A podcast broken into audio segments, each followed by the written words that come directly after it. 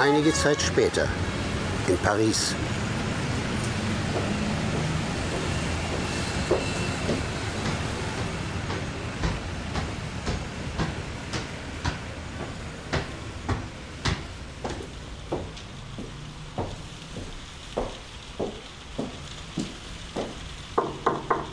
Flambeau, öffnen Sie.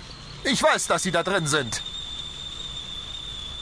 Einen Augenblick, Monsieur l'Inspecteur. Ich bin sofort für Sie da. Bonjour, Monsieur Flambeau. Bonjour, bitte nehmen Sie doch Platz. Auch einen Tee? Ich habe mir gerade etwas Wasser heiß gemacht. Ja gut, meinetwegen. Alles in Ordnung mit Ihnen, Monsieur Legrand? Sie wirken so, so aufgebracht heute. Ist Ihnen eine Laus über die Leber gelaufen? Nein. Ganz wie Sie wollen. Sparen Sie an Vokabeln. Vokale und Konsonanten sind ein rares Gut, das nur zu oft inflationär verschwendet wird. Zucker, Milch? Zucker. Bitte sehr. Danke. Nun, was treibt Sie zu mir bei diesem herrlichen Herbstwetter? Oder hat die Sûreté den Tee für ihre fähigsten Kriminologen etwa rationiert? Sehr witzig, Flambeau. Wirklich sehr witzig. Sie wissen ganz genau, weshalb ich hier bin. Sie sehen mich gänzlich ahnungslos, Inspekteur Legrand. Ach, was soll's. Hier, schauen Sie sich das an. Le Figaro. Soll ich Ihnen etwas aus der Zeitung vorlesen? Ja, diesen Artikel da. Bitte. Ich lausche Ihnen voller Andacht. Blablabla. Wurde in der vergangenen Nacht der Hochzeitsschmuck der schwedischen Prinzessin Amalia aus dem Grand Hotel entwendet. Für sachdienliche Hinweise und so weiter und so fort.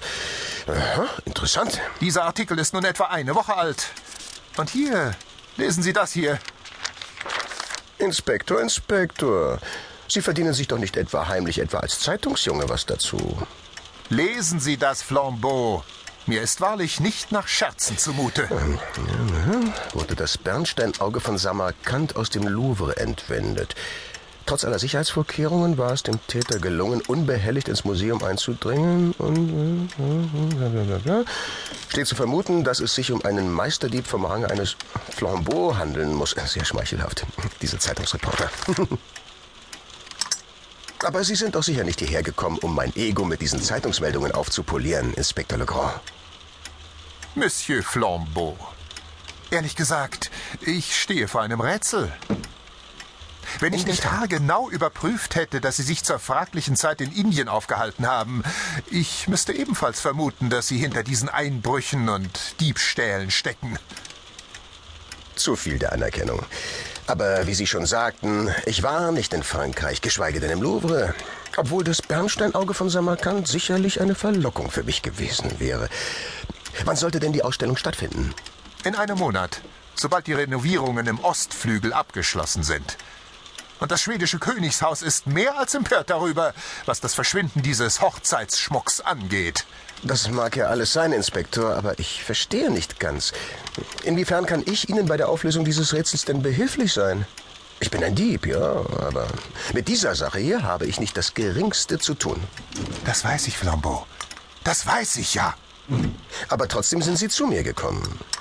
Naja, ich äh, wollte Sie bitten, äh, vielleicht äh, könnten Sie mal die Augen und Ohren etwas weiter aufsperren in der nächsten Zeit? Irgendjemand hat die Sache schließlich entwendet.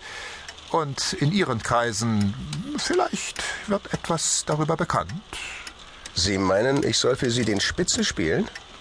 Oh, so ein böses Wort. Äh, was ich sagen wollte ist, jemand kopiert hier anscheinend Ihre Vorgehensweise. Sehen Sie, dieser Diebstahl im Louvre, er wurde haargenau so ausgeführt wie die Sache mit der Mona Lisa damals. Was mir niemals eindeutig nachgewiesen werden konnte. Außerdem ist die Mona Lisa wohlbehalten wieder an ihrem angestammten Platz zurückgekehrt. Nur vier Tage später. Und der Schmuck der Prinzessin Amalia im Grand Hotel. Bei einem Empfang des Premierministers. Erinnert Sie das nicht auch an die wenig rühmliche Episode mit der Fürstin von Dabrancy? Dabrancy, Dabrancy. Der Hochzeitsschmuck der Fürstin wurde aus ihrer Suite im Grand Hotel gestohlen. Das ist doch noch kein Jahr her, Flambeau. Während sich die Fürstin bei einem Pressetermin mit dem damaligen Premier befand, ist äh, irgendjemand übers Dach des Grand Hotels eingestiegen und hat die Juwelen einfach verschwinden lassen. Oh, Sie wissen, unter welch ausgeprägter Höhenangst ich leide, Monsieur l'Inspecteur. Allerdings. Und vor allem weiß ich auch, unter welch ausgeprägter Angst Sie leiden, sich im Nachhinein doch noch durch eine Unachtsamkeit zu verraten.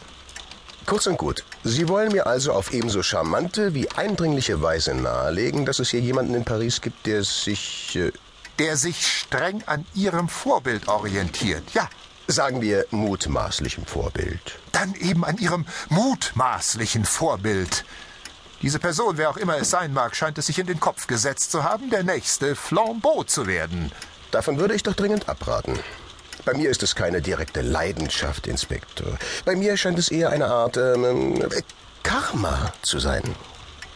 Eine Art was? Das ist eine philosophische Betrachtungsweise, die ich aus Indien importiert habe. Manchmal frage ich mich, ob nicht etwas daran ist, was die indischen Weisen sagen. Flambeau. Werden Sie mir helfen? Nun, ich schätze die Originalität, Monsieur l'Inspecteur. Ich halte es für ein durch und durch überflüssiges und zum Scheitern verurteiltes Unterfangen, die Taten eines anderen Menschen nachahmen zu wollen.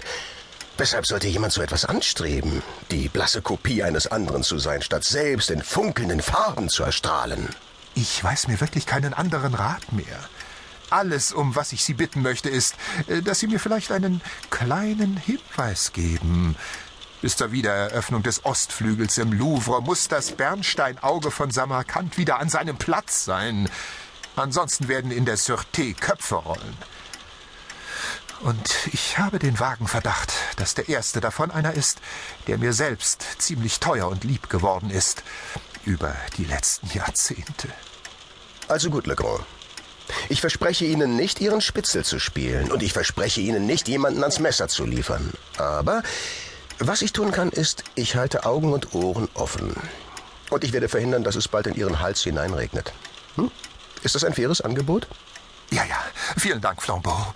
Ich danke Ihnen. Im Gegenzug dazu verpflichten Sie sich, Stillschweigen über Ihre Mutmaßungen bezüglich der Fürstin d'Abancy und der Mona Lisa zu bewahren.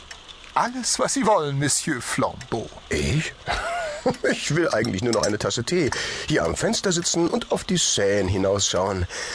Ah, der Oktoberregen hat so etwas Beruhigendes, finden Sie nicht? Die Lichter der Stadt, das Gefühl, endlich wieder zu Hause angekommen zu sein. Ja, ich glaube, ich verstehe, was Sie meinen. Sagen Sie, dieses philosophische Spiel, dieses äh, Karma, was genau hat es damit eigentlich auf sich? Das ist mein Rätsel, Inspektor Legrand. Und ich glaube, ich muss es ganz für mich allein lösen.